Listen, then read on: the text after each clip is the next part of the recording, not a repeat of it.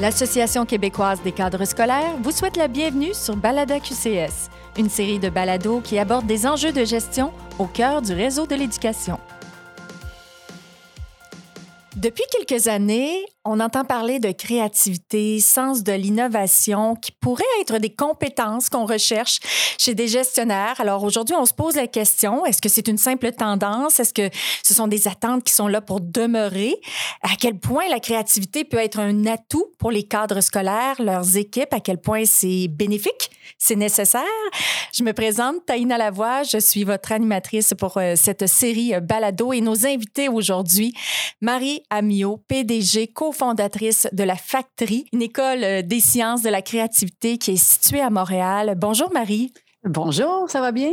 Ça va bien, merci d'être là. Je présente tout de suite euh, nos invités parce qu'on va pouvoir échanger avec eux, entre autres Christian Hens, directeur, et Martin Mignot, directeur adjoint du service de l'organisation scolaire et du transport scolaire pour le centre de services scolaire Marie-Victorin. Bonjour messieurs. Bonjour à vous. Bonjour. Merci d'être là. On va euh, échanger avec vous dans quelques minutes, mais tout d'abord, j'aimerais euh, amorcer le tout avec euh, Marie. Dites-nous pourquoi la créativité, ça fait partie des habiletés qu'on souhaite chez des gestionnaires. Pourquoi on recherche ça? En fait, le rôle du leader a beaucoup changé. Hein. On est vraiment dans tous les secteurs d'activité maintenant. Les choses se transforment. On a une pression d'innovation, une pression de se transformer. Alors, le leader aujourd'hui n'est pas là pour donner les réponses ou dicter la direction uniquement. Il est là pour amener les équipes à collaborer puis faire émerger la créativité du groupe. Alors, les aptitudes maintenant nécessaires sur le marché du travail, ah ben, les études le disent, euh, c'est créativité, innovation, pensée critique, résolution de problèmes complexes, euh, capacité de collaboration, capacité de communication. Ce sont ces compétences humaines-là, hein, les soft skills, comme plusieurs, euh, comme plusieurs le disent, qui deviennent les plus importantes et les, les plus pertinentes dans un monde du travail qui se transforme. Et c'est d'autant plus vrai pour le leader, pour la personne qui dirige ces équipes-là. Donc, il l'encourage pour que ça démarre. Ce n'est pas nécessairement une personne qui est créative, mais qui va faire en sorte de peut-être devenir le leader créatif derrière un projet. Bien, oui, absolument. En fait, peut-être faudrait définir ce qu'on entend par créativité. En créativité, c'est n'est pas nécessairement, on ne parle pas ici de compétences artistiques ou d'être euh, ou d'avoir une description de tâches créatives. On parle ici de la créativité comme une posture créative, une hmm. posture mentale, la capacité à s'ouvrir aux idées des autres, à faire des liens, à trouver des solutions nouvelles. Et c'est cette, euh, c'est cette posture-là dont, dont, on a besoin. Le leader, maintenant, il doit faire quoi? Il doit mettre en place un contexte pour faire émerger la créativité de ses équipes. Alors, c'est quelqu'un qui doit avoir un, leadership pour amener une culture d'innovation, une culture créative. Et ça, ben, c'est mettre en place, puis j'imagine on va en parler plus en détail tout à l'heure, mais mettre en place un contexte où on a le droit à l'erreur, où on encourage euh, euh, le courage, la, transformation et tout ça. On, pourra en parler, mais oui, ça prend, euh, ça prend des leaders maintenant qui sont capables de faire émerger la force créative de leurs équipes. Une certaine confiance, qui croit en ses troupes, ça c'est sûr. Est-ce qu'on doit avoir déjà travaillé ou élaboré des projets d'envergure pour se considérer comme étant un leader créatif qui encourage ses équipes? Bien, en fait, la créativité, on est, tous avec cette une capacité créative. Hein. Il n'y a pas juste euh, quelques élus sur la planète euh, qui ont été touchés d'une baguette magique et qui sont créatifs. C'est vraiment quelque chose qu'on a. Nous, on aime dire que c'est un muscle qu'on entraîne. Alors, c'est ce qu'on fait, nous, dans le fond, à la factory, c'est aider les gens dans leur attitude, dans leur savoir-être créatif, mais ça vient aussi avec euh, tout un savoir-faire. Alors, il y a des outils, il y a des façons de travailler, il y a des processus qu'on peut mettre en place. Euh, alors, tout ça se développe, euh, tout ça s'apprend. Tout ça se, partage aussi. Alors, ça s'enseigne, ça s'apprend. Et, c'est ce qu'on fait chez nous, entre autres, avec les leaders et avec les employés en général. Souvent, on a tendance à penser que dans le milieu des cadres scolaires, c'est rationnel. c'est cartésien. Il y a peut-être peu de place pour la créativité. On pense aux ressources financières, euh, matérielles, l'approvisionnement, bon, le transport scolaire aujourd'hui avec nos invités. Est-ce que les gestionnaires peuvent développer, déployer leur créativité, même s'ils ont une nature euh, plutôt conventionnelle peut-être? Bien, les contraintes sont, sont souvent d'incroyables tremplins créatifs. Et là, c'est pas que j'aime parler des deux dernières années, mais si on regarde quand même quand la COVID est arrivée, soudainement, on a été confronté à des contraintes qu'on n'avait pas avant. Mm-hmm. Et c'est incroyable autour de nous tout ce qu'on a réussi à changer en peu de temps. Qui aurait pensé pré-pandémie, vous auriez fait un sondage sur le télétravail. Je suis à peu près certaine que 90% des gestionnaires auraient dit non, pas faisable, impossible, alors qu'on l'a fait. Avoir un rendez-vous de médecin en ligne à 11h15 et soudainement l'écran allume à 11h15 et on voit vraiment le médecin à 11h15. Alors, les, les, euh, souvent, le statu quo, le confort du statu quo, des processus qu'on connaît, nous tient loin d'une zone d'innovation parce que pourquoi changer quelque chose? On est confortable et tout ça, ça prend un certain courage, une certaine audace. Il faut, oser hein, pour changer des choses établies. Puis quand tout, quand les, quand il y le confort du statu quo, on est moins là-dedans quand on a des contraintes ou qu'on a des, euh, des situations d'exception, ben ça nous amène, on est forcé à aller dans cette zone-là. Et ben la pandémie nous, l'a montré, ça a amené énormément d'innovation et euh, parce qu'on était, on était forcé à sortir du statu quo. Vous avez parlé d'oser, innover. J'ai le goût de vous faire découvrir un projet euh, qu'ont développé nos invités aujourd'hui, Marie. Euh, je rappelle aux gens qu'on a des cadres de services de l'organisation scolaire et du transport scolaire au Centre de services scolaires Marie-Victorin avec nous aujourd'hui. Christian Martin, j'ai le goût que vous nous parliez euh, d'un projet où toute la créativité de plusieurs employés a été mise à déploiement pour euh, développer au cours des dernières années, euh, je dirais, un processus de réflexion collective qui a été mis en œuvre et qui est devenu un nouvel outil de travail que vous utilisez euh, quasi au quotidien. Parlez-nous-en. Oui, effectivement, organisation et transport scolaire, Madame Amiot parlait de, gens qui sont statiques. En fait, oui, c'est un peu un monde assez cartésien. et le projet est né évidemment d'une l'initiative de notre direction générale. C'est important de le préciser parce qu'il y a un contexte qui est important. Hein. Euh, c'est au départ euh, la vision euh, de la direction générale nous a permis de pouvoir nous déployer et je dirais de à certains à certains égards d'oser euh, de se tromper. Le droit à l'erreur était un peu là. Et nous avions un contexte où on est en pleine croissance ici à Marie-Victorin, comme à l'instar de certains de nos collègues sur la rive sud ou encore à Montréal, mais euh, demeure, demeure qu'on avait euh, eu une présentation de nos collègues. Fait on a un peu copié, mais on l'a amélioré parce que l'innovation, c'est aussi partir de quelque chose pour nous.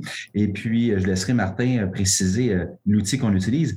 mais ce qui est important, c'est que les conditions de droit à l'erreur, encourager, faire le sens, le client, l'importance. On a mis les balises et Martin est parti avec un collègue analyste pour développer un projet qui pourrait vous présenter, puisque c'est lui qui est au cœur de ça. Et euh, avec la direction générale, on s'est assuré que on avait les coups des franges pour le faire et on avait le, contexte tout à fait là, pour euh, qui, se, qui se pointait pour nous. Donc euh, voilà pour un peu les ressources humaines derrière ça, mais je pense que c'est important de bien le cadrer. Ben, vous avez piqué notre curiosité, Martin. On ne perdra pas de temps. C'est quoi le projet? Écoutez, aujourd'hui, on veut vous parler de la géomatique. Hein. Donc, la géomatique, c'est la contraction de deux termes qui est la géographie et l'informatique. Donc, on a réussi à jumeler euh, ces deux univers-là pour pouvoir avoir une interaction. Donc, lorsqu'on fait des présentations, au lieu d'avoir des cartes statiques, ben, d'avoir un outil d'aide à la prise de décision, mais qui est vraiment interactif. Donc, euh, un petit peu un comparatif, lorsqu'on va sur Google Maps et qu'on recherche un itinéraire, ben, on est capable, nous, à travers nos édifices, à travers nos immeubles, euh, de, pouvoir cibler, que ce soit euh, notre clientèle, que ce soit nos édifices. Donc, on est capable de faire des requêtes et de trouver de l'information directement sur nos cartes. Donc, de rendre ça très interactif à ce niveau-là. Et là, j'ai vu Marie sourire et je me permets, parce qu'il y a une phrase, je pense, qui nous a accroché, tant Marie que moi. Quand Christian vous avez dit, on a eu droit à l'erreur et c'est ce qui nous a ouvert les possibilités de vouloir essayer, de pousser notre créativité, de sortir de notre zone de confort.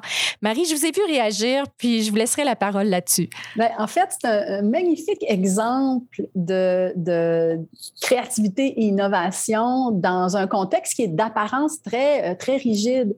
Mais euh, Christian a nommé une partie des ingrédients à succès, des ingrédients qui font que ça marche. Hein. Il a dit on était plusieurs employés. Alors, la créativité, c'est un sport d'équipe, je le disais tout à l'heure c'est pas ce projet-là semblait pas être le projet d'un individu. Il y a eu un collectif derrière. Puis ça, ça nourrit la créativité, hein, des points de vue différents, euh, la richesse quand on mélange les idées. Hein, le mélange des genres est très très riche en créativité. Le droit à l'erreur, ça c'est incroyable parce qu'effectivement, souvent si on ne se donne pas le droit à l'erreur, notre cerveau est très limité. Alors, quand on se donne le droit à l'erreur, on a il y a une belle ouverture créative. Puis, vous ne l'avez pas dit dans ces mots-là, mais un autre des ingrédients de la créativité, c'est avoir un sens commun de la mission, c'est-à-dire vous sembliez avoir un objectif commun au-delà des processus, au-delà du qui fait quoi, au-delà de l'argent, des contraintes. Qu'est-ce qu'on veut accomplir? Et si on met un mélange de gens autour d'une table avec une mission commune et un droit à l'erreur, c'est incroyable. Euh, c'est plein de conditions gagnantes. je, souriais parce que euh, vous avez fait exactement la bonne chose. Comment vous réagissez? Je ne sais pas, Christian, si vous vous considérez comme un cadre scolaire euh, créatif à la base. Est-ce que vous avez une personnalité définie comme celle-là?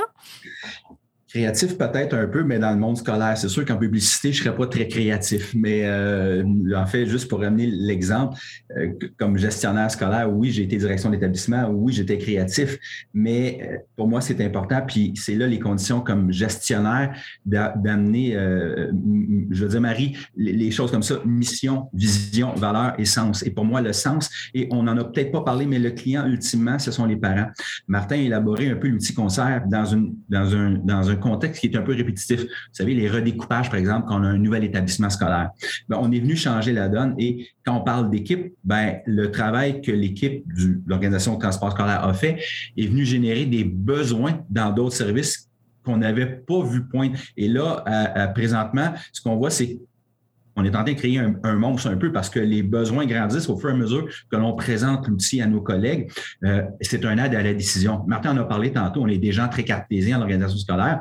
Alors, on allait présenter des cartes des tableaux, euh, des lignes. Et ultimement, ben, c'est pas très parlant euh, dans un monde trois dimensions. Alors, on a besoin d'imager, peut-être à la limite d'être plus ludique pour certaines personnes. On est dans la pédagogie, euh, Tania. C'est ça, c'est en fait, c'est vraiment ça. On est dans la pédagogie et c'est très aidant. Certes, il y a un travail en amont qui a été fait, euh, qui, qui, qui, est de monter les banques, parce que Martin, comme le disait, les cartes, oui, interactives, mais derrière ça, on avait la donnée. Donc, l'innovation, elle est venue de où? C'est de dire, on a un paquet de banques de données on a un paquet de données, comment on peut les rendre virtuellement plus vivantes, plus parlantes pour le commun des mortels et prendre un aide à la décision qui sera porteuse dans le temps? Donc, c'est euh, ce que Martin a fait, là, notamment avec euh, l'équipe qui l'a, qui. Là. On a deux volets à la créativité ici. L'outil en soi, qui est créatif, qui est différent, et on a poussé la créativité de notre équipe.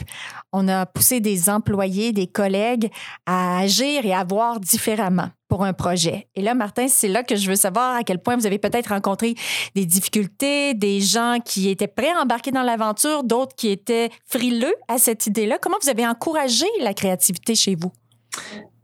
À travers différents mots-clés qu'on a discuté tantôt. On parlait d'autonomie, hein, de pouvoir laisser l'autonomie à l'équipe. Ben, euh, des fois, avoir des rêves, hein, parce qu'on est euh, de, pouvoir rêver un projet comme ça. Ben, de, le mettre en application directe, mais de donner cette autonomie-là à notre personnel. Des fois, c'est un petit peu euh, un petit peu surprenant pour eux, donc euh, euh, d'être un petit peu moins encadré. La collaboration également, de dire, ben, vous travaillez ensemble. la diversité, les gens n'avaient pas nécessairement tout le même bagage, les mêmes origines, les mêmes approches. Donc, d'avoir ce but commun-là, mais d'arriver avec euh, des champs d'expertise qui étaient différents, bien ça, ça a amené quand même une, certaine surprise, un certain frein des fois, des ajustements en cours de route. Ça déroute. Vraiment beaucoup. Euh, à travers ça, bien, c'est sûr que euh, d'amener un projet qui n'a jamais été fait du côté scolaire, ben, ça peut être stimulant, mais ça fait peur aussi de dire, bon, on est les premiers, hein, donc on doit euh, vraiment, euh, les, premiers obstacles, comment qu'on va faire pour euh, réussir à, surmonter ces obstacles-là? Donc ça, c'était des craintes que les gens avaient. Est-ce qu'on va être bien outillé? Hein? Est-ce qu'on va avoir les ressources nécessaires? Donc, lorsque quelqu'un l'a déjà fait, on peut regarder un petit peu en haut de l'épaule puis voir, s'identifier. S'inspirer même s'inspirer effectivement, mais à ce niveau-là, on était vraiment les premiers qui allaient dans cette tangente-là. Vraiment, je vais dire, parce que la géomatique, on ne l'a pas inventé, on l'a ajusté. Tantôt, Christian parlait, mais d'être les premiers avant-gardistes à, ce niveau-là, bien, ça peut faire peur quand même.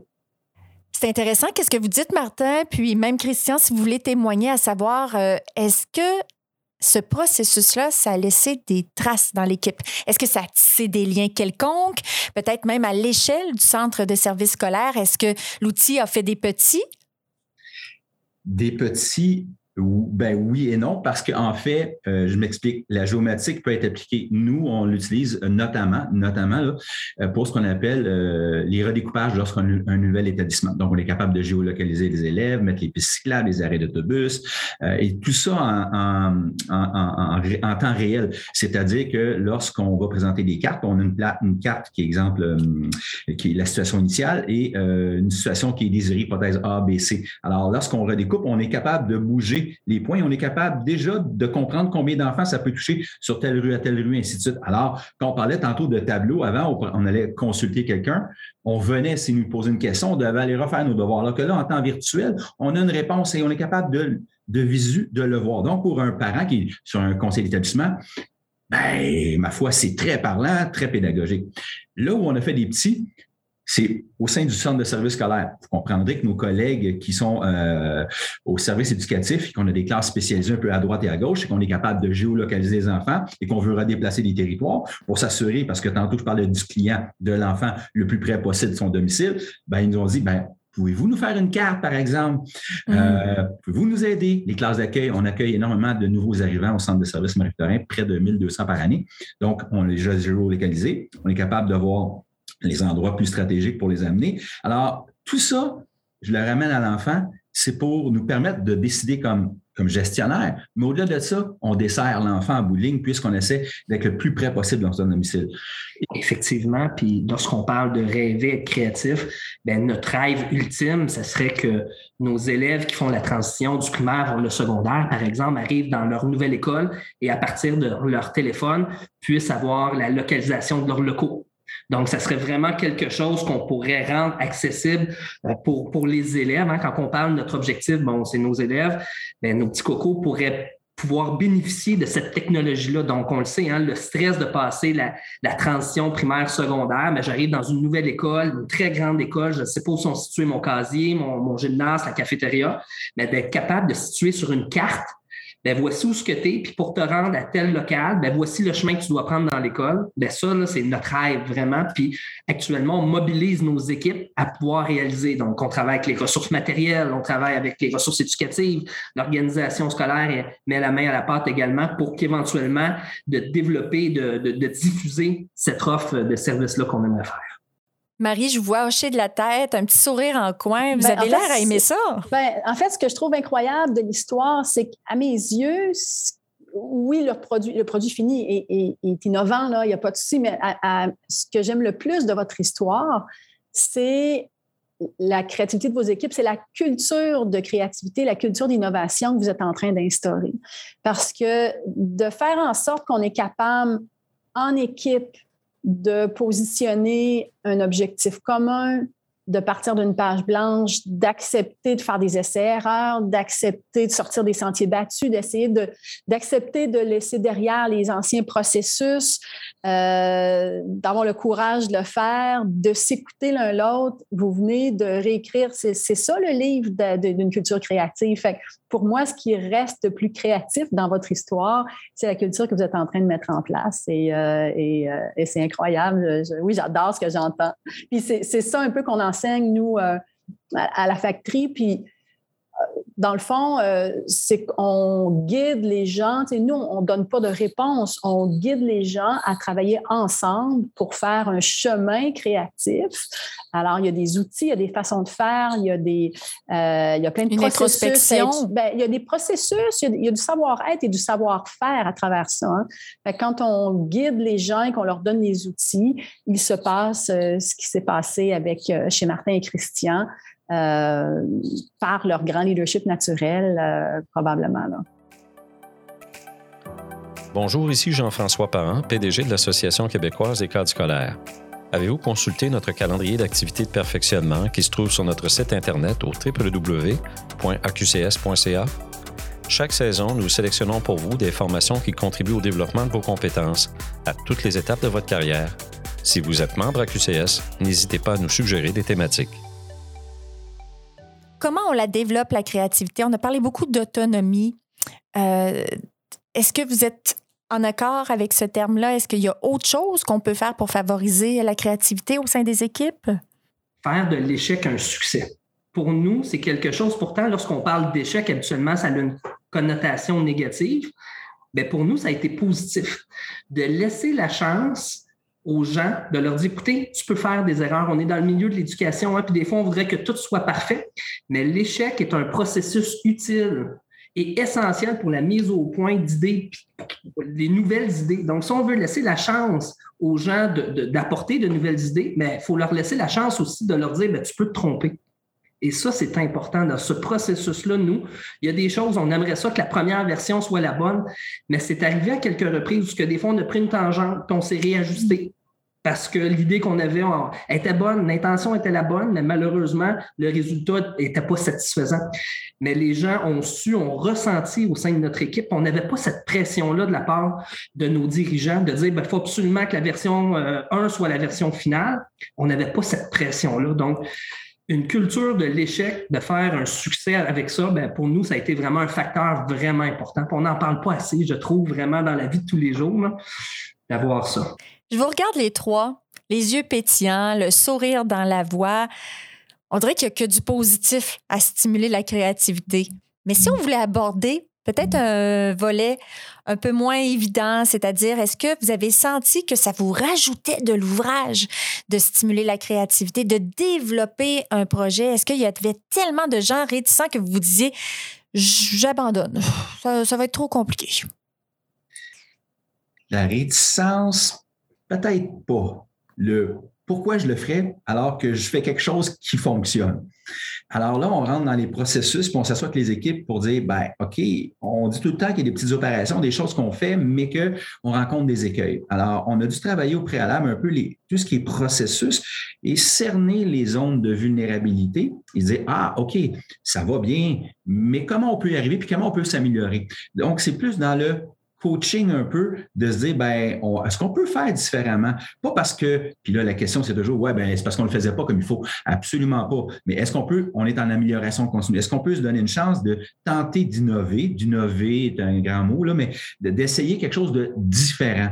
Et euh, je reviens au sens de tout à l'heure, ben, parce que, comme je disais, tu vas le faire de toute façon, puis tu vas arriver au bout à la, à la, solution que tu dois mettre en place parce que c'est très récurrent chez nous à l'organisation scolaire. Ces opérations-là reviennent. Alors, on change un peu la façon de voir puis d'aborder la problématique en disant est-ce que je peux améliorer le processus pour me faciliter? Donc, on est un peu un coach. Est-ce que c'est plus exigeant?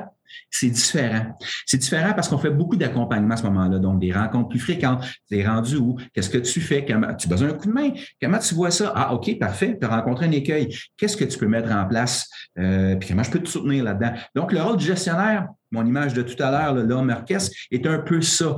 Euh, c'est plus parce qu'on euh, ne se l'aura pas. Je suis un ancien directeur d'école, donc euh, Marie l'a bien souligné tantôt. Hein, tu me poses une question, j'en ai une solution. Et, mais là, il faut se mettre dans une, dans une posture différente de dire j'ai peut-être pas la solution, mais toi, tu la détiens. Mais je peux peut-être t'aider à trouver une, solution, puis on va travailler ensemble. Et cette euh, approche humble que Martin a avec son équipe, donc, de travailler puis de les mettre en, c'est, la posture est donc à la question différente. C'est pas plus, c'est différent. Oui, comment on fait pour convaincre la personne qui est réticente, qui est insécure, justement?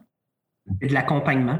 Vraiment, c'est de pouvoir faire des statuts de laisser cette latitude-là aussi à l'employé et euh, de l'encourager à poser des questions, faire, peur, faire preuve d'audace, à commettre des erreurs. Donc, vraiment de ne pas lui tomber sur la tête lorsque quelque chose qui n'est pas correct, mais de vraiment de l'accompagner à l'intérieur de ça.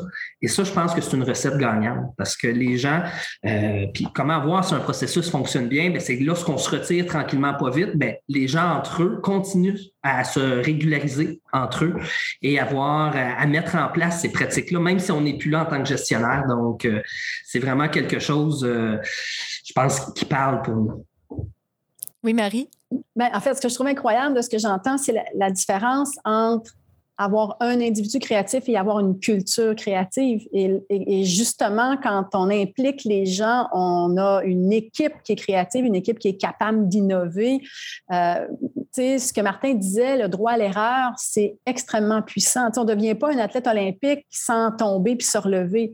Alors, on ne devient pas une équipe olympique sans accepter qu'on tombe puis qu'on se relève. Alors, moi, j'ai déjà été dans une entreprise où une fois par année, on célébrait les plus grosses erreurs de l'année. Et on en faisait une fête. Et toute l'année, toute l'année, il y avait de tout là-dedans. Ça, devenait, ça, devenait un peu fou.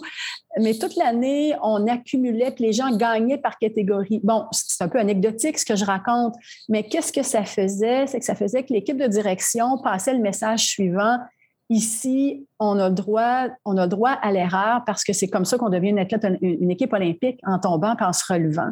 Alors, euh, petite anecdote, mais, mais je trouvais ça intéressant quand Martin racontait la puissance de l'essai-erreur, là, c'est clair. Je vous dirais aussi, je ne sais pas si vous l'avez vécu, mais le, le, jeu, le plaisir, le fun, euh, ça aussi, c'est très puissant dans les entreprises. Puis souvent, on a l'impression que on a le droit de jouer ou de s'amuser euh, une fois par année au party de Noël ou, euh, ou, à, la retraite de bureau.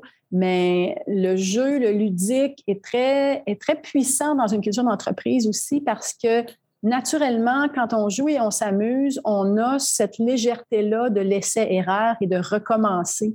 Alors, euh, il y a d'autres entreprises qui l'utilisent aussi euh, beaucoup. C'est pas pour rien que des fois, on voit des, entreprises euh, très Silicon Valley peut-être, mais qui mettent beaucoup de, de, jeux autour parce que ça amène cette légèreté-là qui est très forte, très puissante en créativité et innovation.